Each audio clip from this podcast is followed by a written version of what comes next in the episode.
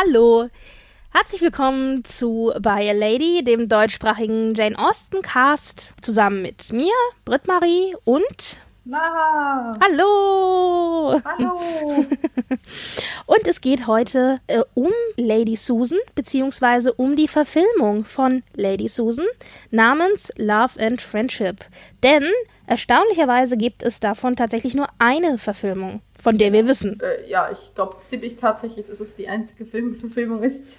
Und auch relativ jung, also 2016 ja. Äh, rausgekommen, ist also jetzt gar nicht so lange her. Das heißt, vielleicht hat der eine oder andere den Film auch gesehen ohne dass ihm bewusst war, dass es eigentlich auf einem Jam Austen Stück basiert. Genau. Und wir haben ja in der letzten Folge uns schon ausführlich über den Briefroman Lady Susan unterhalten. Das heißt, wenn ihr da noch ein bisschen mehr zu wissen möchtet und auch zur Geschichte, dann würden wir euch diese Folge ans Herz legen. Und die aktuelle Folge ist eine Erweiterung oder ein Zusatz eben zu dieser ersten Folge über Lady Susan, in dem wir uns der Verfilmung widmen. Und du hast ein paar Punkte zu Love and Friendship zu ergänzen. Genau, also 2016 rausgekommen. Die Regie hat geführt Whit Stillman. Die Hauptrolle hat äh, Beckinsale. Beckinsale, ja. Ladies, ja, genau, als Lady Susan. Dann haben wir einmal ein bisschen unbekanntere Schauspieler, also zumindest mir sagen sie nichts. Xavier Samuel als Reginald de Courcy, Emma Greenwell als Catherine de Courcy, äh, Catherine Vernon, in dem Falle. Chloe Sevigny als Alicia Johnson, also ihre beste Freundin. Ähm, also die kennt Alicia. man vielleicht auch noch, die ist auch recht bekannt. Ja, das Gesicht bekam ich bekannt. Ach so, okay. Hm? Und dann ihr Ehemann, der ist dann doch eine größere Nummer, das ist Stephen Fry. Ja. So. Keine Austen-Verfilmung ohne Stephen, oder sagen wir so, keine Costume-Drama-Verfilmung ohne Stephen Fry. genau. So, FSK war null, weil es zwar viel über Sex geredet wird, aber kaum was eigentlich nichts gezeigt wird. Und es ist erstaunlich gut abgeschnitten auf Rotten Tomatoes mit 97 Prozent. Das sind so ein bisschen die Fakten dazu.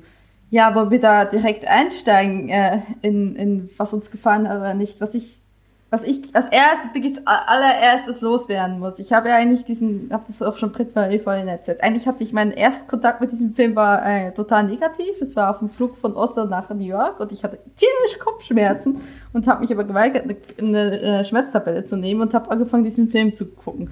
Und ich wusste so, okay, Jane Austen, das war angezeigt. Ich dachte so, was ist das? Ist es mein Kopfschmerzen oder was ist ein furchtbarer Film? Und deswegen habe ich ihn da nie, ich habe ihn da nicht zu Ende geguckt habe dann zwar irgendwann mal eine Ibuprofen genommen, habe ihn dann nie mehr angefasst und jetzt hat halt ähm, Marie dann gesagt, ja, also wenn wir Lady Susan besprechen, dann müssen wir auch Love and Friendship besprechen. Lustigerweise, bevor wir es vergessen, Love and Friendship ist tatsächlich halt eigentlich ein Werk, ein Titel für eine ihrer Frühwerke. Das ist eine von den, von den, genau, von den äh, Kurzgeschichten quasi, die sie geschrieben genau. hat, ja. Genau, und wir nehmen mal an, der Regisseur hat es besser gefallen, weil es auch an Gefühl und Verstand und, und Stolz und Vorurteil an diese ganzen Untertitel anknüpft. Genau, also ich denke ja. auch, selbst wenn man nicht weiß, dass es ein Austen-Film ist, wenn man so einen Untertitel hat, also Love and Friendship, Pride and Prejudice, Sense and Sensibility, dann könnte man sich eventuell schon denken, dass es vielleicht Austen sein genau. könnte. Ja. Genau, es ist Austen gebrandmarkt quasi. ja. Ja, aber was mir grandios bei diesem Film gefallen hatte, ich möchte gleich direkt sagen, ein wirklich guter Film war. Also ich war sehr überrascht, weil die Qualität doch bei Jane Austen Verfilmungen sehr schwanken kann.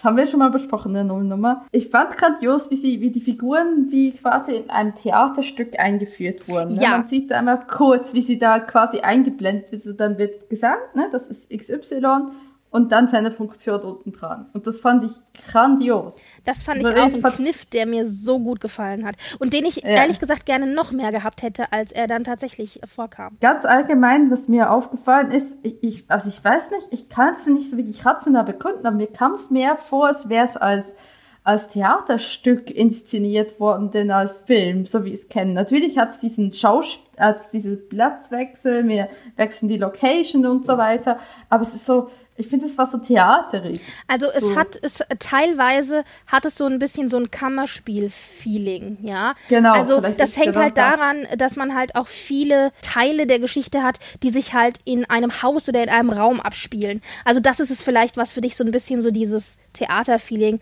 äh, hergibt, denn wir haben ja schon eigentlich Location wechseln und zwar relativ viele auch. Das ist ja doch eher untypisch für ja Theaterstückartiges Inszenieren. Ja, genau. Aber es, es ist tatsächlich, ja, so ein Kammerspiel erinnert mich das dran. Dann fand ich sehr gut, dass äh, das ja, das ist ein Briefroman, aber es längstens nicht einfach ganz lazy, oh, eine Figur schreibt einen Brief, ja. aufgefilmt. Ja, ja, ja. Das hätte also ich so furchtbar auch, gefunden. Also das kam auch vor, dass Briefe eben eine Rolle spielten und auch teilweise vorgelesen wurden. Aber genau, dass eben nicht so dieses, dieser Cop-Out genommen wurde und gesagt wurde, ja, wir lesen jetzt hier, wir haben eine Figur, die einen Brief vorliest, ja. Oder wir haben eine Figur, die sich über den Schreibtisch beugt und einen Brief schreibt. Genau, sondern die Briefe wurden teilweise in Szenen umgewandelt, in, in, in quasi wirklich eine Äh, Figur A Figur B, zum Beispiel das Gespräch zwischen Reginald und seinem Vater ist eigentlich ein Brief, natürlich, aber ist dann im Film eine ganze Szene, wo sie sich treffen. Aber auch, wie sie zum Beispiel, ja, dieser eine Brief, der Judy Gersey, also der Vater von Reginald und Catherine, seiner Frau vorliest. Das ist auch, das ist ja, auch also, genial. Also, ja, das ist, das ist sehr, ich sehr schön umgesetzt. Lustig. Seine Frau, was hat sie, Kopfschmerzen oder was? Ich weiß, es krieg's gar nicht mehr zusammen. Ja, sie ist auf jeden Fall Erkältung, sowas, ja. Genau, und das ist eine der Briefe im Original, die ja Catherine, ihre Tochter, ihrer Mutter schreibt, um ihrer Mutter zu sagen, dass ihr Bruder offensichtlich von Lady Susan eingenommen ist und dass sie das ja ganz schrecklich findet und sie auf gar keinen Fall möchte, dass er quasi dieser manipulativen Hexe verfällt. Und das ist genau der Brief, äh, den dann der Vater zufällig eben vorliest liest und der dann die Krise kriegt und sagt, oh Gott, ich muss zu meinem Sohn und verhindern, dass er mit Lady Susan was anfängt. Also das ist sehr, sehr schön gemacht. Und so ist der Vater, wird auch in die Story reingezogen. Also ist sehr, sehr gut umgesetzt. Es ist, es ist tatsächlich auch, aber auch die ganzen Dialoge, die sind sehr gut äh, umgesetzt. Und man merkt auch, dass ich finde auch Kate Beckinsale, also macht das wirklich genial ja. mit ihren Spitzfindigkeiten. Oh, ich, ich also die sie ist eine sehr, so sehr gute Besetzung, richtig. Und ja, ähm, ja. sehr schön finde ich auch die Szenen immer wieder zwischen ihr und ihrer Freundin Mrs. Johnson, also Chloe Sevigny, die übrigens Mrs. Mhm. Johnson auch sehr, sehr gut spielt. Die beiden spielen wirklich äh, sehr, sehr schön zusammen. Und äh, das sind ja dann im Original immer die Briefe, wo wir eigentlich erfahren, wie durchtrieben Lady Susan wirklich ist. Und so ist mhm. es ja auch in den Filmen. Wir haben halt die normalen, in Anführungszeichen, Szenen. Und dann haben wir immer wieder diese Szenen zwischengeschnitten, wo sie sich mit Mrs. Johnson trifft und ihr dann mehr oder minder erzählt, wie es wirklich ist und äh, welche Fäden sie gezogen hat und so. Und das finde ich auch immer schön, dass das immer so zwischengeschnitten war mit so Szenen mit Mrs. Johnson. Also das war auch ganz gut gemacht, fand ich. Also es, es ist auch Hut ab, wie die Dialoge umgesetzt wurden. Das ist, es gibt ganz viel Dialog letztendlich, aber wie sie sich da gegenseitig verbal duellieren, ne, wie sie sich da abschätzen, ist einfach, aber es war wirklich, es war, es, es, ich war sehr, sehr positiv überrascht über diesen Film. Er ist irgendwie, ich finde, er hat genau diese Balance getroffen. Er ist nah am Buch, aber er nimmt sich genug die Freiheit raus, um nicht langweilig zu werden. Ja. Ne? Also wir haben ja jetzt eigentlich über den eigentlichen Inhalt von Lady Susan auch nicht nochmal gesprochen, denn wie gesagt, dafür legen wir euch eigentlich unsere erste Folge zum Buch Lady Susan ans Herz und sprechen jetzt hier eigentlich nur so über die Verfilmung und setzen voraus, dass ihr ihn auch gesehen habt und wisst, worum es sich handelt und worum es sich dreht. Besetzung sehr gut gelöst, Inszenierung hat mir sehr gut gefallen. Ich kannte Stillman vorher zwar vom Namen her, habe aber mhm. von ihm noch nicht so großartig viel gesehen. Aber ich habe mir sagen lassen, dass er dafür bekannt ist, dass er ein ganz gutes Händchen oft für so Stoffe hat. Und ich finde, okay. das sieht man halt hier in diesem Love and Friendship auch. Also ich, wie gesagt, bin doch sehr positiv überrascht gewesen von dem Film. Also ich mochte ihn auch sehr, sehr gerne. Obwohl ich Lady Susan ja eigentlich nicht mag. Deswegen war ich davon überrascht, dass der Film dann doch so gut war. Also eigentlich wollte ich ihn nicht mögen und am Ende mochte ich ihn dann doch. Ja, also ich habe ja nicht, ich habe nicht so ein, soll ich sagen, ein kompliziertes Verhältnis zu Lady Susan. so eine Aversion gegen die Figur. Ja. ja. Genau, also sie ist, sie ist immer noch ein absolutes Missstück. Und tatsächlich geht ja der Film noch ein bisschen Schritt weiter. Er spielt dann das Ende komplett aus. Ja. Also im Sinne von, von Lady Susan heiratet. Also die Hochzeit sieht man nicht, aber wir wissen, sie heiratet Sir Martin. Und äh, sie hängt ihm auch gleich ein Kind an. Ja, also sie setzt ihm tatsächlich buchstäblich die Hörner auf, denn also Manwaring, Lord Manwaring, ist als ja. Gast zu Besuch im Hause Martin und Vernon quasi, also von Lady Susan und Sir James Martin. Und sie hat ja Sir James Martin geheiratet und Manwaring ist als Gast da. Und James mhm. Martin findet ihn ja noch einen sehr, sehr amüsanten Fellow, mit dem er immer wieder gerne jagen geht und versteht nicht, dass in Wirklichkeit seine Frau die ganze Zeit Manwaring hinter seinem Rücken, äh, also, hm, hm, hm, hm äh, apropos Sex und so. Und wir sind uns eigentlich alle ziemlich einig, dass Lady Susan, die ja dann schwanger wird mit ähm, Ende 30, ja, also für damalige Verhältnisse, ja. glaube ich, auch ein Skandal, das Kind von Manwaring in sich trägt und eben nicht von Sir James Martin. Und da kann man sich dann natürlich fragen, und das lässt so ein bisschen Spielraum offen, was diese Beziehung zu J Sir James Martin auch angeht, ob Lady Susan nicht vielleicht Sir James Martin nur geheiratet hat, weil sie gemerkt hat, sie ist schwanger und quasi äh, mhm. jemanden brauchte, der sie aus dieser Situation rausholt. Und das ist eine Interpretation der Geschichte, die mir nicht ganz so gut gefällt. Auf der einen Seite zeigt das natürlich noch deutlicher, was für ein Miststück sie ist. Ja, also mhm. dass das die Handlung nochmal so auf die Spitze treibt. Auf der anderen Seite macht es aber auch Lady Susans Handlung weniger bösartig, als, es sie, als sie im Buch ist, weil man dann doch so ein bisschen Mitleid mit ihr hat und denkt, ja Mensch, sie musste dann quasi irgendeine Lösung finden und das war die nächstmögliche. Ja, ja, ich habe ich hab damit nicht so Probleme. Also es ist ja, es wird ja tatsächlich wortwörtlich gesagt, sagt ja, ähm, Sir Martin sagt ja, dass er, dass Lady Susan ihm quasi nach der Hochzeitsnacht gesagt hat, ah, da ist ein Baby unterwegs, so. Wo Und ich mir auch immer denke, so wir wissen ja, ich wollte gerade sagen, wir wissen ja, es ist nicht der hellste, aber also so wenig hell, aber gut, auf der anderen Seite, ich glaube, die meisten Männer zu dem Zeitpunkt, äh, also damals, zur damaligen Zeit hatten eh nicht so viel Ahnung, wie so Frauen, also so äh, Dinge im Frauenkörpern vor sich gehen. Also vielleicht dachte er, also ja, ich, super. Also ich, ich glaube, allgemein war nicht so bekannt. Also ich, ich, es war ja auch sehr schwer, eine Schwangerschaft überhaupt festzustellen, dann erst so, was dann wirklich so weiß ich, äh, zwei Monate vorüber waren oder wie auch immer Aber und dann so wirklich abtasten kann. Also ich, ich, ich frage mich auch generell, wie, wie haben sie das gelöst? Die, wiss, die wissen ja gar nicht, wann ihr Niederkunftstermin ist. Das setzt dann einfach plötzlich ein, oder wie? Nein, also ich denke, äh, Ärzte konnten damals auch schon ungefähr abschätzen. Also es gab ja auch nicht nur Ärzte, sondern eben auch ähm, Hebammen, also die ja doch ein bisschen, mhm. bisschen schulter waren und so. Die konnten schon ungefähr abschätzen, in welchem Monat man sich befindet. Also selbst wenn man das rückrechnend nicht so richtig hingekriegt hat, was man ja dann oft irgendwie doch konnte, konnte man so ein bisschen, kann man ja an bestimmten Entwicklungen und so, das kann man schon ungefähr sehen. Ja, also ich denke mal, man hat vielleicht so einen Karenzrahmen von vier bis sechs Wochen in Anführungszeichen, aber man ist doch verhältnismäßig nah dran.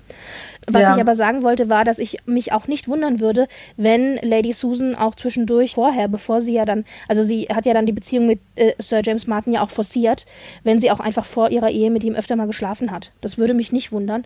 Und ah. deswegen würde das auch so ein bisschen erklären, warum sie dann auch direkt nach der Hochzeitsnacht verkündet hat. Und apropos, ich bin auch schwanger. ja, also das äh, wäre was, was mich jetzt nicht wundern würde, weil sie ist ja eigentlich doch jemand, der die Leute verführt. Und ich glaube, um ihn so in ihr Netz reinzubekommen, hat das Sex auch eine Rolle gespielt. Also vor allen Dingen im Film, denke ich, ist es noch viel, viel deutlicher und wird auch explizit also was heißt explizit, aber wird auch öfter mal so genannt, äh, als es im Buch ist. Im Buch kann man immer noch sagen, man weiß es nicht so genau und es ist offen, es gibt einen Interpretationsspielraum, aber im Film, denke ich, ist es ganz deutlich, mhm. dass sie einfach mit den Leuten schläft. Ja, also das, das ist tatsächlich sehr deutlich da. Ja, ich weiß nicht, ich habe, also ich dadurch, dass Sir Martin im Film wirklich der Obertrottel ist, mhm. wirklich unglaublich trottelig und eigentlich auch viel mehr Raum einnimmt als, im, als in der Novelle an sich. Ja, ich, ich weiß, ich habe einfach so, weil er spricht ja dann auch mit Alicia Johnson äh, über, über Fremdgehen und dass der Mann, das ist ja dann normal, das ist ja dann Biologie, ja! wenn er fremdgeht. Oh mein Gott, das war so, ja, ja, ja, also so großartig, aber ich meine, das war halt so die Ansicht damals, so nach dem Motto, ja, also wenn ein Mann fremd geht, dann ist es quasi die, die biologische Natur, aber wenn eine Frau fremd geht, dann gehört sie quasi geschandt. Ja, genau, und, und, und da hat er gesagt, das ist ja gar nicht möglich, dass eine Frau fremd geht. Der, der fällt das ja komplett, dass die, die braucht das ja nicht und so weiter. ja, ja, ja. Und, und, und, Mrs. Johnson ist so, mm, mm, ja, ja, ja, absolut. Ich bin völlig ihrer Meinung. genau. genau. Sehr schön.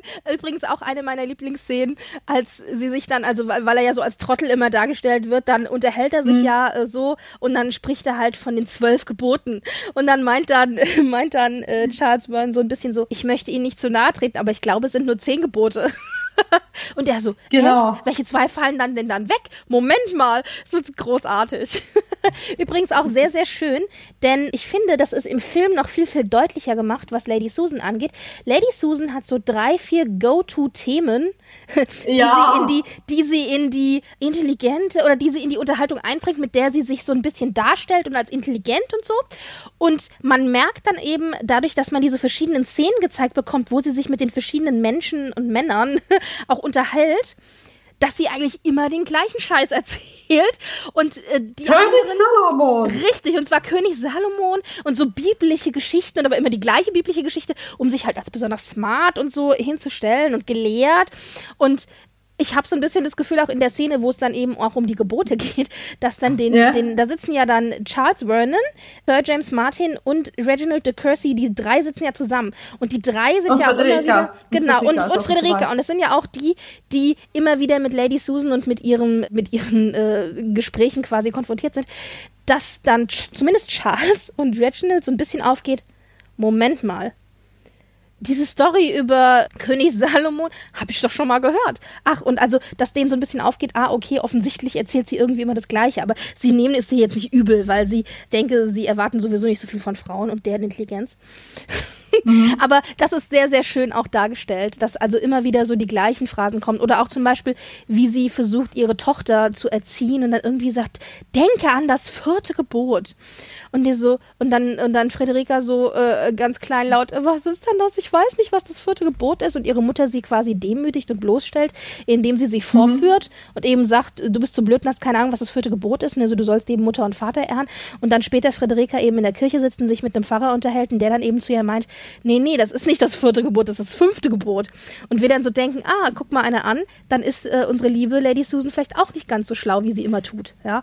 Wobei äh, es da etwas komplizierter ist, weil nämlich das, es ist das vierte Gebot in der katholischen Kirche, aber das fünfte Gebot, ich habe das alles gegoogelt, weil ich dachte, das muss ich jetzt mal kurz nachgucken, aber es ist das fünfte Gebot in der anglikanischen Kirche. Also da ist es eins oh. versetzt. Aber es ist ja hier die anglikanische Kirche, also es ist ja nicht die katholische. Ich, ich wollte gerade sagen, weil die, die Engländer sind eigentlich traditionell seit der Tudor ist ja alles Protestanten. Anglikanisch, also, gen ja genau. Deswegen ja. ist es bei denen ja auch das fünfte Gebot. Aber also genau. da könnte man es ihr noch irgendwie wohlwollend auslegen, wenn man sagen würde, ja, sie ist mehr so in der katholischen Lehre bewandert als in der anglikanischen. Hm. Also weißt du, ist ja nur eins mehr, aber Fakt ist, es ist nicht das vierte Gebot. Hallo, sie hat Mist erzählt. Ja. Ja, auf jeden Fall. Ach, das, das ist, ist tatsächlich, das ist aber das, das, das vorher nicht treffen, dass sie sie so gegenseitig ausspielt. Das finde ich aber, dass sie nicht vorher quasi da eingreifen und sagen, okay, jetzt, jetzt reicht's mir das ist schon. Das ist ja, schon, ja, ja, ja. Also ich finde aber, dass genau diese Punkte im Film sehr viel schöner hervorgearbeitet sind und sehr viel deutlicher hervorgearbeitet sind, mhm. als sie im Roman einem ins Auge fallen, also als im Roman. Das finde ich, ist im Film sehr, sehr gut gemacht. Da muss ich wirklich genau. mal den, den Hut ziehen und muss sagen, hat er gut hingekriegt. Ja, auf jeden Fall. Also es ist, es ist, aber es ist leider so ein bisschen über, überschaute Verfilmung. Also ich, ich nehme, ich habe sie eine nicht was? so eine stark Schaute-Verfilmung. Was ist denn eine Überschaute-Verfilmung? Achso, du meinst, ach so, ach, eine, die nicht so bemerkt wurde vom großen genau, Publikum. Okay, genau. Ja. Genau, also ich hatte das Gefühl, sie wird nicht so stark als Jane Austen-Verfilmung wahrgenommen. Nein, ich glaube auch, dass die andere. meisten, aber weil die meisten auch, glaube ich, nicht wissen, dass Lady Susan überhaupt, also Lady Susan ist ein Stoff von Jane Austen, der verhältnismäßig unbekannt ist. Man kennt also ja. tatsächlich meistens nur die Hauptwerke, was insofern auch verständlich ist, als dass ich mir durchaus gut auch vorstellen kann, dass diejenigen, die wirklich sich Austen-Fans, also die meinen, sie sind Austen-Fans und wirklich dann aber auch als Lieblingsbücher sowas wie Stolz und Vorurteil oder äh, Verstand und Gefühl haben, dass die dann Lady Susan lesen und denken, oh mein Gott, das ist nicht meine Jane Austen, das macht mir irgendwie alles kaputt, ja. Dass die dann also mhm. von diesem Stoff absichtlich sich distanzieren und weggehen. Das war ja auch bei mir so, dass ich lange gesagt habe, Ach ja, nee, Lady Susan muss nicht sein. Also ich muss sagen, dass auch jetzt dadurch, dass ich mich für diese Folge und auch für die letzte doch etwas intensiver mit dem Stoff beschäftigt habe, ich da jetzt äh, doch einen Gefallen dran gefunden habe. Der vor, also mehr Gefallen, als es vorher der Fall war. Du bist auf den richtigen äh, Pfad zurückgekommen, könnte man sagen. ja, aber wie gesagt, der Film hat halt auch dazu beigetragen, dass es mir einfach, äh, weil er einfach ein guter Film ist. Ganz unabhängig davon, dass es ein Austen-Film ist. Es ist eine gute Austen-Verfilmung, aber es ist auch ein guter Film man kann den Film durchaus auch problemlos schauen, wenn man kein großer Jane Austen-Fan ist, wenn man einfach nur mhm. sich einen netten Film angucken möchte. Und es, ja, es ist ein Kostümdrama, aber das steht hier nicht im Mittelpunkt. Das ja, spielt auch eine Rolle natürlich. Also gerade auch, ich glaube, wir könnten ja noch ganz lange uns über die Kostüme unterhalten und auch über die Farbwahl zum Beispiel. Von wegen, mhm. ähm, es fängt ja an mit der Witwe Lady Susan, Genau. Vernon, die halt in, in, in äh, dunkler, grauer, schwarzer, moorfarbener Kleidung irgendwie unterwegs ist. Und dann, je mehr sie sich entwickelt und je mehr sie in ihre Flirtrolle reingerät und wenn sie dann auch in London zum Beispiel zwischendurch ist, wird sie immer farbenfroher und die Kleider werden immer enger und die Corsage wird immer größer und so halt. Also man sieht dann schon einen sehr deutlichen Unterschied und damit wird gespielt natürlich auch. Und das ist etwas, was der Film natürlich auch im Gegensatz zum Buch machen kann. Der kann einfach auch optisch Signale senden, die wir im Buch so nicht haben. Auf jeden Fall, ja. Und ich kann nur betonen, es ist also für ein Kostümdrama, es ist ein sehr gutes Kostümdrama. Es ist, wie gesagt, nicht unbedingt der Mittelpunkt, es hat so viel Witz drin. Es gibt ja doch diese eine Szene, wo sie auch den einen wegjagt. Und sie sagt, sie lässt ihn ja, auspeitschen. also sie, dann, sind, sie geht mit Mrs. Johnson, ich glaube, war das London oder wo? Also sie geht auf jeden Fall Mhm. da so irgendwie spazieren, dann äh, spricht sie einen, einen Herr an von der Seite. Eigentlich jetzt auch gar nicht so schlimm oder so. Und dann macht sie den quasi verbal rund und äh, jagt ihn wieder weg. Und dann fragt dann ihre Freundin so, kanntest du ihn nicht? Weil sie gedacht hat, oh mein Gott, vielleicht ist sie so aufbrausend gewesen, weil hier irgendwie so ein Fremder sie von der Seite dumm angemacht hat. Und dann meinte sie doch irgendwie so, nee, nee, sie würde ihn schon kennen, aber, was hat sie gesagt? Aber, Aber sie wird, weil sie würde niemals einen Fremden so behandeln.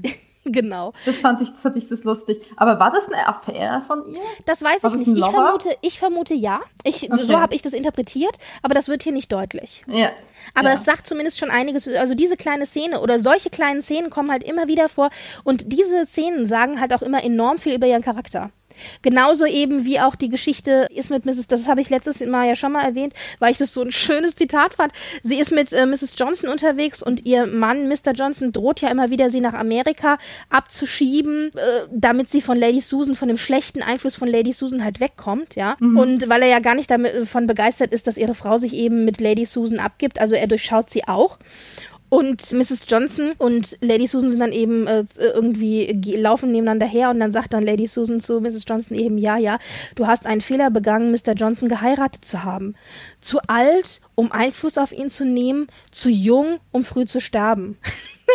ja, genau. Das genau. beste Zitat ever. Ja, und da sieht man aber auch, was sie halt, äh, wie sie offensichtlich ihren Mann ausgewählt hat. Also alt genug, damit er schnell gestorben ist. Und wie beeinflusst er jetzt war, ist die andere äh, Geschichte. Aber ja, also deswegen fand ich es auch überraschend zum Beispiel, dass sie dann am Ende doch Sir James Martin geheiratet hat.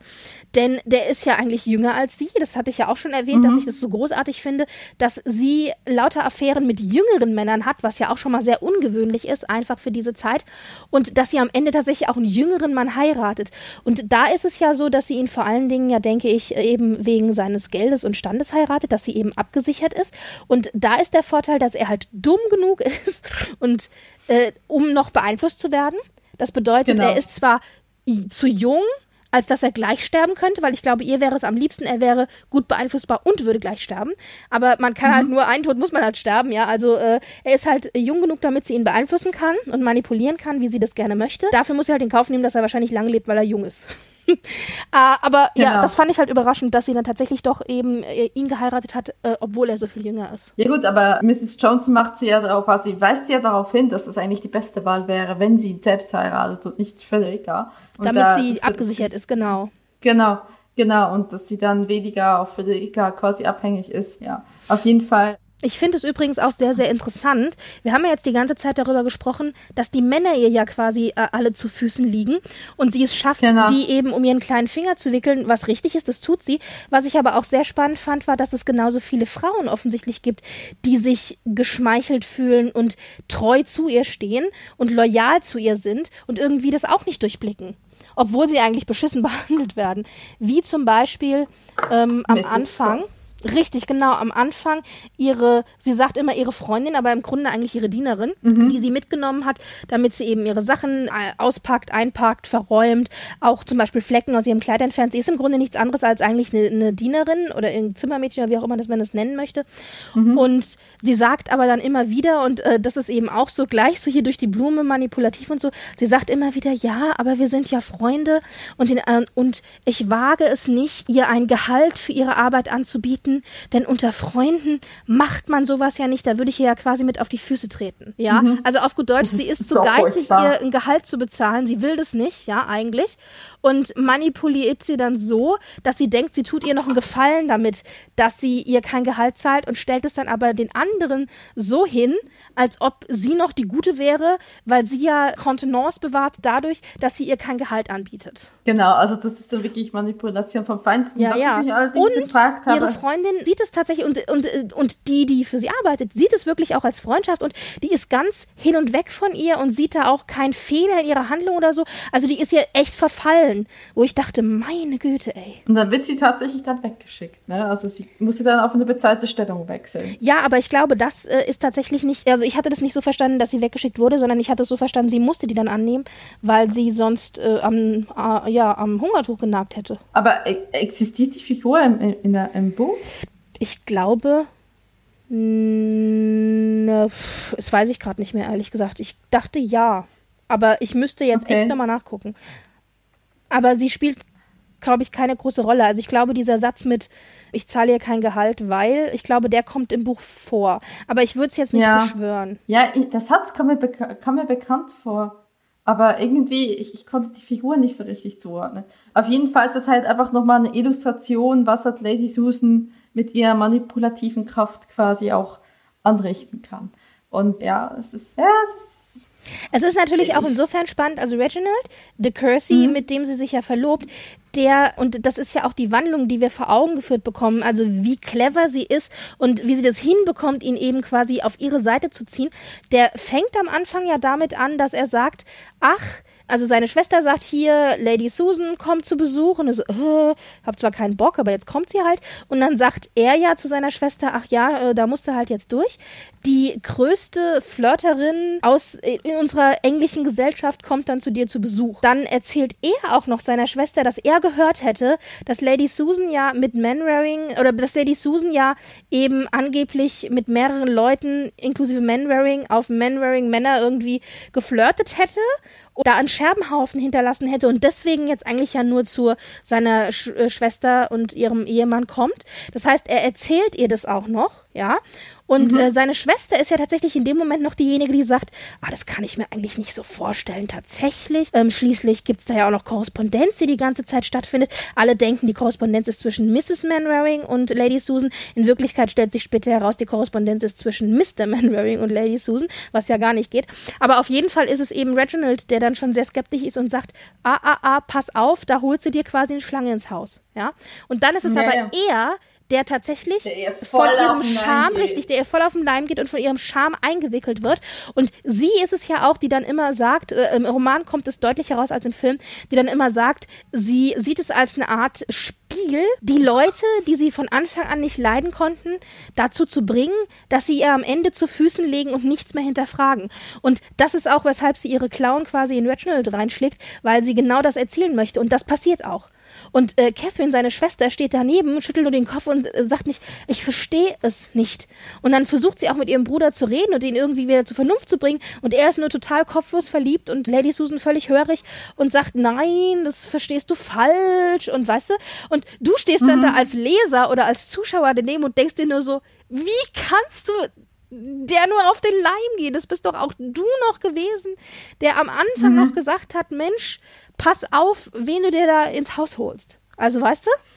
Das ist also schon, ja. es ist schon sehr, sehr schön an seinem Beispiel eigentlich dargestellt. Also er ist, ist tatsächlich einfach ein Spielzeug für Lady ja. Susan. Mehr ist er nicht. Mehr ist er, er ist ein schöner Zeitvertrieb. Das, das höhere Ziel ist Mandarin in allen, in, in allen und natürlich die Absicherung, die sie dann mit ähm, Sir Martin hat. Was ich aber am Ende nicht verstehe, Warum um Himmels Willen holen sie dann Frederica und, und verkuppeln sie und im Film heiraten? Ja, sieht man die Hochzeit zwischen Frederica und Reginald. Warum? Ich meine, das ist dann, dann ist Lady Susan für immer und ewig auch nochmal in der Familie drin. Na, aber also das war ja eigentlich Catherines. Äh, äh, äh, also ja, eben, aber das verstehe ich nicht. Naja, also so wie ich das jetzt mitbekommen habe, also Catherine, also die Schwägerin ja von Lady Susan und gleichzeitig mhm. ja die Nenntante von Frederica.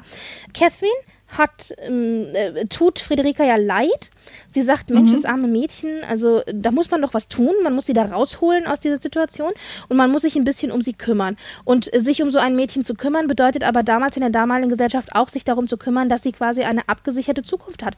Und die abgesicherte mhm. Zukunft bedeutet, sie wird gut verheiratet und sie ist unter der Haube und sie hat ein monatliches Gehalt, wollte ich gerade sagen, eine monatliche Summe, mit der sie halt arbeiten kann. Und mhm. Da kommen natürlich verschiedene Leute in Frage, aber da sie Frederika so gut leiden kann, glaube ich, liegt ihr Bruder ihr da noch am nächsten. Und die denkt sich, Mensch, die würde doch eigentlich gut zu meinem Bruder passen. Die könnte ich mir auch gut vorstellen in der Familie. Ich mag die sehr gerne. Versuchen wir es halt mhm. einfach mal. Also ich denke deswegen. Und ich glaube, das wird auch tatsächlich im Film nochmal so betont, weil ja eigentlich die Geschichte zwischen Frederica und Reginald ja eigentlich die hm. Geschichte ist, die man erwartet, wenn man einen Austin-Film sieht, weißt du? Ja, also damit kriegt man eigentlich Fall. vor Augen geführt die Austin-Story, die man erwartet hat. Und da werden auch quasi diese zwei Lebensentwürfe auch gegeneinander gestellt. Also man hat die typische Austin-Story mit Reginald und Frederica, die eigentlich doch eine langweilige Geschichte ist, im Vergleich mhm. zu Lady Susan und ihren Ränkespielen. Ja. Ja. Und das dann Lady Susan und Lady Susan aus der Familie rauskriegen, kriegst du eh nicht mehr. Die wird für immer und ewig die Schwägerin bleiben, auch wenn ihr Ehemann tot ist. Also die ist in der Familie drin. Da kannst du nichts mehr machen, ja. Man kann halt nur versuchen, irgendwie den Einfluss so gering wie möglich zu halten. Und das passiert eben dadurch, dass sich Friederika wegholt von ihr. Okay, ja, so kann man es Und man hat sehen. natürlich auch zwei Lebensentwürfe.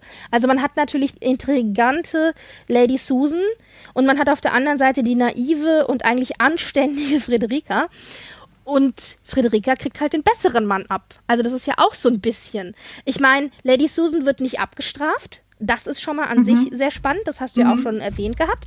Aber Friederika kriegt halt am Ende doch den besseren Mann ab. Ja gut, aber man muss es auch so sehen. Lady Susan wollte Reginald nie haben.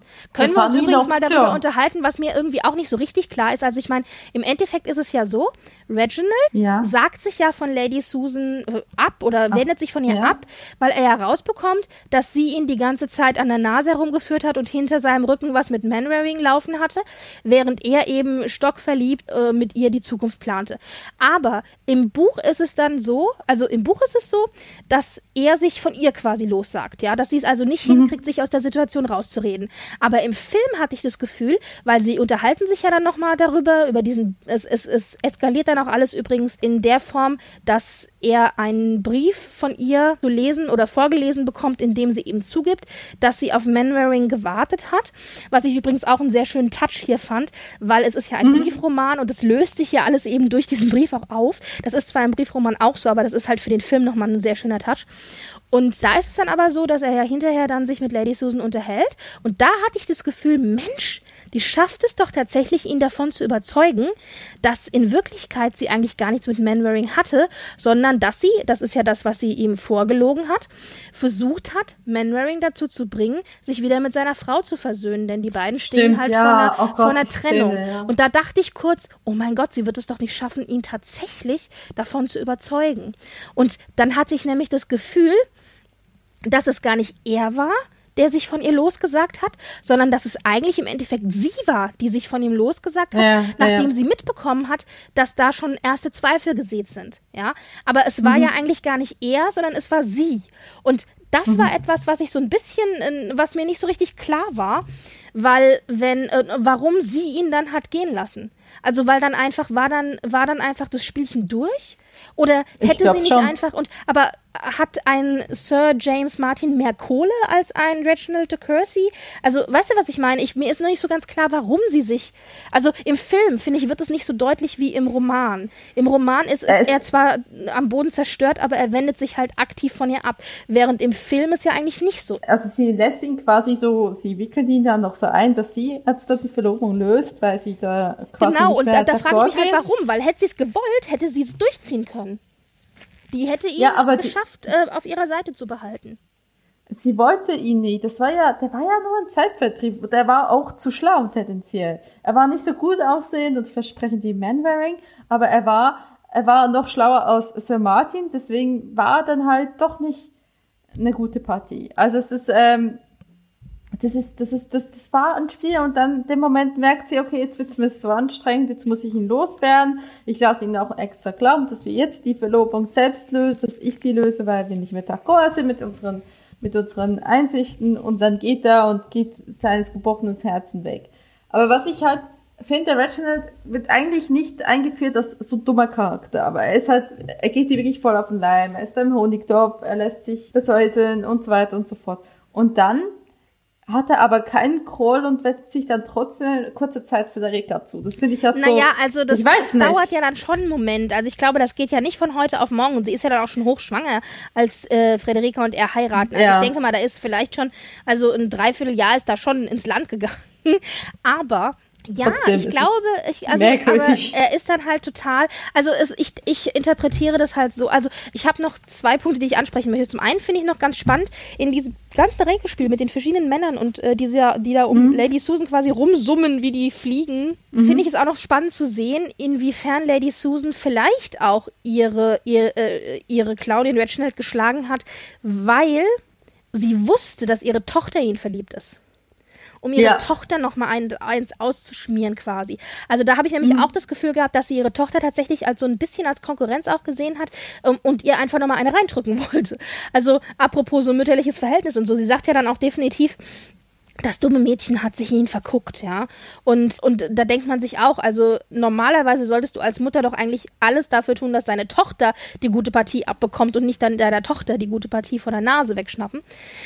Naja, also das ist das eine, was ich noch ganz interessant fand hier so als Extrapunkt. Und äh, das zweite war, dass ich so ein bisschen das Gefühl hatte, also Frederika wendet sich ja auch an Reginald, als der noch mit Lady Susan heimlich zusammen ist, um ihn mhm. um Hilfe zu bitten, damit sie eben nicht weggeschickt wird und damit sie eben nicht Sir James Martin heiraten muss, also um sie einfach so ein bisschen zu unterstützen. Und ich habe so ein bisschen das Gefühl, weil da ja schon erste Zweifel in ihm aufkommen, wie sich Lady Susan ihrer Tochter gegenüber verhält, weil das ganz offensichtlich einfach nicht so wirklich liebevoll oder richtig ist. Also das sieht auch er. Und ich habe da so ein bisschen schon das Gefühl, dass er so ein bisschen, also nicht sich verliebt, aber doch so ein bisschen mehr so sich ihr hinwendet, weißt du? Also dass da so die ersten, ja. die ersten äh, äh, äh, sachten Annäherung stattfindet. Und das wird dann immer mehr und als dann Lady Susan tatsächlich raus ist aus dem Bild, dann mhm. ähm, ist es vielleicht am Anfang ein kleines Trostpflaster, aber am Ende dann vielleicht einfach wirklich die bessere Frau. Und der ist dann so Hals über Kopf verliebt, das sieht man ja auch dann im Film am Ende, wenn die mhm. heiraten. Er ist ja wirklich total verliebt, das ist so süß dass das irgendwie, ja, dass das irgendwie auch alles gar nicht so ungewöhnlich ist, dass es so schnell ging. Und vor allen Dingen für damalige Verhältnisse, glaube ich, war das ja auch kein Ding. Also da ging es ja darum, die Leute schnell unter die Haube zu bringen mhm. und äh, keine großen, langen Verlobungszeiten zu haben, oder? Also ich denke mal. Ja, auf jeden Fall. Aber ich finde es trotzdem merkwürdig. Ich meine, der geht von der Mutter zur Tochter. Ja, also ich denke mir so, immer auch, oh. eigentlich würde mich dann alles an der Tochter an die Mutter erinnern, aber da die dann doch so unterschiedlich sind, auch vom Charakter ja, her einfach so unterschiedlich sind. Ich glaube auch, dass Frederika zum Beispiel auch mit ihrer Jugend einfach ganz, ganz viel wettmacht. Also das ist auch etwas, mhm. dass man einfach vom Charme der Jugend und dieser Naivität, dass man da eingenommen ist. Also das ist zumindest das Gefühl, mhm. das ich immer so hatte. Sie wird ja auch immer so als kleiner Singvogel dargestellt, der eben auch so eine tolle Stimme hat und die Leute irgendwie mit ihrer Stimme auch in ihren Band zieht. Also das ist so ein bisschen so dieses Bild des äh, naiven, aber sehr charmanten Mädchens, das aber nicht so wirklich weiß, dass es so charmant ist, weil es eben so naiv ist und gleichzeitig auch die Schönheit der Jugend hat und damit irgendwie alle in ihren Band zieht, ohne dass sie das absichtlich versucht zu machen. Und also mhm. sie kann quasi das, was eine Lady Susan durch äh, Intrige schafft, schafft sie halt allein schon durch ihre Jugend. Ja, es, es kann schon sein. Es ist, es ist, ah, ja, ja, ich, äh, ich sehe das schon, ich sehe das schon, aber es ist, ach, es gibt einfach so, so, ich, ich, mir geht's nicht in den Kopf, wie, wie man das, wie man das machen kann. Ich, ich fand auch, auch, dass, dass Lady Susan dann zu Sir Martin überwechselt und, und sich quasi ihren Mann recycelt von ihrer Tochter. Das ist auch, das ist auch so komisch. Das ist so, Ah, Gut, aber das, das ist, so, ist natürlich, aber das oh, ist eine sehr, sehr schöne Wendung, weil es zeigt ja im Grunde nur, wichtig war, dass man versorgt ist und alles auf, ja. der Rest ist scheißegal. Ja, nur das sieht genau. man halt als äh, Lady Susan kann das so sehen. Die hat eine Ehe hinter sich, die weiß im Grunde, mhm. ähm, was sie möchte und was sie nicht möchte und was sie braucht, um in der Gesellschaft weiterhin das Leben zu führen, das sie führen will, während eine Friederika noch ganz jung und naiv an die große Liebe glaubt. Also hier werden ja. auch einfach zwei Frauen, äh, wie gesagt, zwei Lebensentwürfe werden hier gegeneinander gestellt. Und es ist insofern nochmal extra spannend, weil das eben ja eigentlich die gleichen beiden Frauen sind, aus der Mutter und Tochter und doch so unterschiedlich. Also man kann sich fragen, ist eine Frederica Vernon vielleicht eine Lady Susan, wie sie vor ihrer ersten Ehe war? Fragezeichen. Weißt du, was ich meine? Ist nicht vielleicht ja. die Lady Susan, die wir da jetzt zu sehen bekommen, Produkt dieser Gesellschaft und ja. dieser, diese, dieser, diesem Zwang, den sie unterworfen wurde mit der Ehe, mit ihrem ersten Mann. Also das ist natürlich jetzt alles sehr weit gefasst und ein sehr großer Interpretationsspielraum und Ansatz, aber das sind alles so Dinge, denke ich, die da durchaus auch eine Rolle spielen. Aber schaffst du damit nicht eher eine Entschuldigung für Lady Susans Verhalten und was ja, ja die Filmmacher mit der, mit, der, mit der Schwangerschaft versucht haben? Ja, das kann gut sein, aber ich, also vielleicht, ähm, äh, gut, das, äh, das stimmt, das ist schon richtig. Aber generell denke ich, ist es halt, werden hier halt, dadurch, dass es halt Mutter und Tochter sind, ich denke, das ist schon auch absichtlich so gewählt dass du eben zwei so unterschiedliche Frauenbilder und Frauenschicksale hast, die aber aus einer Familie stammen. Also, ja. Ja. Also du siehst, Ach. dafür, dass wir eigentlich mit Lady Susan gar nicht oder ich gar nicht so viel mit Lady Susan am Hut hatte, gibt es da ganz schön viel. Passioniert. Genau, gibt es da ganz schön viel äh, zu reden drüber. Und wir haben jetzt bestimmt auch irgendwas ganz, ganz Wichtiges vergessen. Ich wüsste es jetzt nicht mehr. Das ist, es ist ein sehr guter Film, das habe ich schon mal gesagt, ja. Aber tatsächlich ja. Es ist fasst das so ziemlich alles zusammen, was man wirklich hervorheben kann, was dann auch so alles kommt, ja. Ne? Also, also, das heißt, wir können euch den Film durchaus empfehlen. Wie gesagt, nicht ja. nur als Austin-Fan, sondern generell als einfach unterhaltsamen Film und dann nochmal speziell als Austin-Fan. Wir mochten ihn beide. Punkt. Ja, auf jeden Fall. Also es ist einer der besseren Jane Austen-Filme. Also da gibt es tatsächlich sehr, sehr viel schlechtere Version. Und, und es ist, ist auch eine der lustigeren. Ja, genau. Es ist schon ein amüsanter Film und es ist natürlich auch spannend. Hier ist es ja so, dass wirklich auch Whitman absichtlich gesagt hat, er möchte sich einem Austen-Stoff zuwenden, der eben nicht so bekannt ist. Und das ist ja jetzt auch was, was wir jetzt sehen. Ich habe so ein bisschen das Gefühl, es gab ja so die großen Austin Mania in den 90ern, dann äh, teppert es so ein bisschen weg, jetzt äh, kommt es wieder so ein bisschen wieder und jetzt habe ich aber das Gefühl, dass sich eben auf Teile von Austins Werk konzentriert wird, die eben unbekannter sind, wie zum Beispiel eben hier der Briefroman oder wie zum Beispiel auch einfach Kurznovellen oder Kurzgeschichten oder eben auch Fragmente, die dann als Basis genommen wird, äh, werden für Verfilmungen oder Serien. Das ist ja auch, wir hatten ja gesagt, Sandington kommt jetzt auch raus, was ja auch ein Frühwerk ist. Also äh, ich bin gespannt, was uns da jetzt alles noch erwartet. Es ist auf jeden Fall eine gute Zeit, um Austin-Fan zu sein. Auf jeden Fall. Und was also als nächstes da kommt, habe ich jetzt gerade nachgeguckt und weißt du, was als nächstes kommt? Nein, sag bitte nicht. Sag jetzt bitte nicht Mansfield ja. Park oder wie? nee, aber tatsächlich werden wir Mansfield Park in, in der Western. Na gut, also wenn wir nach dem Schreibdatum ähm, gehen, und das machen wir ja, wir gehen ja nicht nach Veröffentlichungsdatum, ja. sondern nach Schreib, äh, könnte ich mir vorstellen, dass wahrscheinlich Northanger Abbey kommt, oder? Nein? Das ist eine gute Frage. Was hattest du denn nachgeguckt jetzt? Also, ich gucke auch noch mal. Warte mal. Ja, als nächstes kommt noch von Ja, siehst du, das passt doch. Das habe ich ja auch in der letzten Folge, äh, in, in, der Null, in der Nullnummer habe ich ja darüber gesprochen, dass es eben eine der Heldinnen ist, die früh in Austens Werk entstanden ist, aber spät publiziert wurde. Genau. Äh, ich, ich war mir nur nicht ganz sicher, mit, ob, ob es vor Gefühl und Verstand war, aber in diesem Falle, ja, gibt es als nächstes Northanger Abbey. Und, und die ganz liebe, wie heißt die Hauptfigur nochmal? Oh Gott, Ach, ich weiß nicht. Vergessen. Sie hatte schwarze Haare in der Verfilmung. Das ist total, total super Austen-Fan. Ich kenne ja meine Figuren. Ähm, ähm. Hieß sie ah, Catherine? Catherine? Irgendwas Catherine. Ja, ich wollte, ich wollte gerade sagen Catherine irgendwas. Und die, Gut. Und ihre Gegenspielerin ist Isabel. Ja, also wir werden, genau, also wer äh, mit uns zusammen die Folge genießen möchte, dem sei ans Herz gelegt, das Buch zu lesen, beziehungsweise sich diverse Verfilmungen anzuschauen. Ich denke, wir werden auf jeden Fall die ITV-Verfilmung besprechen von Northanger Abbey. Das genau. ist, glaube ich, sogar die aktuellste. Und davor, ich äh, muss ich, ich muss tatsächlich sagen, für Northanger Abbey kenne ich keine andere Verfilmung. Du hattest gesagt, es gibt noch eine sehr viel ältere. Wir machen uns dann mal auf die Suche, aber die ITV-Verfilmung werden wir auf jeden Fall besprechen. Ja. Also das heißt, die könnt ihr euch gerne auch begleitend dann zur Folge anschauen, wenn ihr mögt. Genau, also wir werden erstmal das Buch besprechen, das wird, wird wieder eine einzelne Folge sein und dann quasi anschließend der Film oder die Filme. Ja, oder in dem Fall Serie, genau. Hm? Ja, genau, es war eine Miniserie. Ja, und das dann äh, nächsten Monat, würde mhm. ich sagen. Wenn ihr das gehört habt, einen Monat genau. danach. So, bis dahin. Gibt uns Rückmeldungen. Genau, unter by-lady.de auf unserer Homepage oder aber gerne auch per E-Mail an info at bylady.de oder auf Twitter unter at bylady1. Und bis dahin wünschen wir euch alles Gute und man hört sich. Tschüss. Ciao.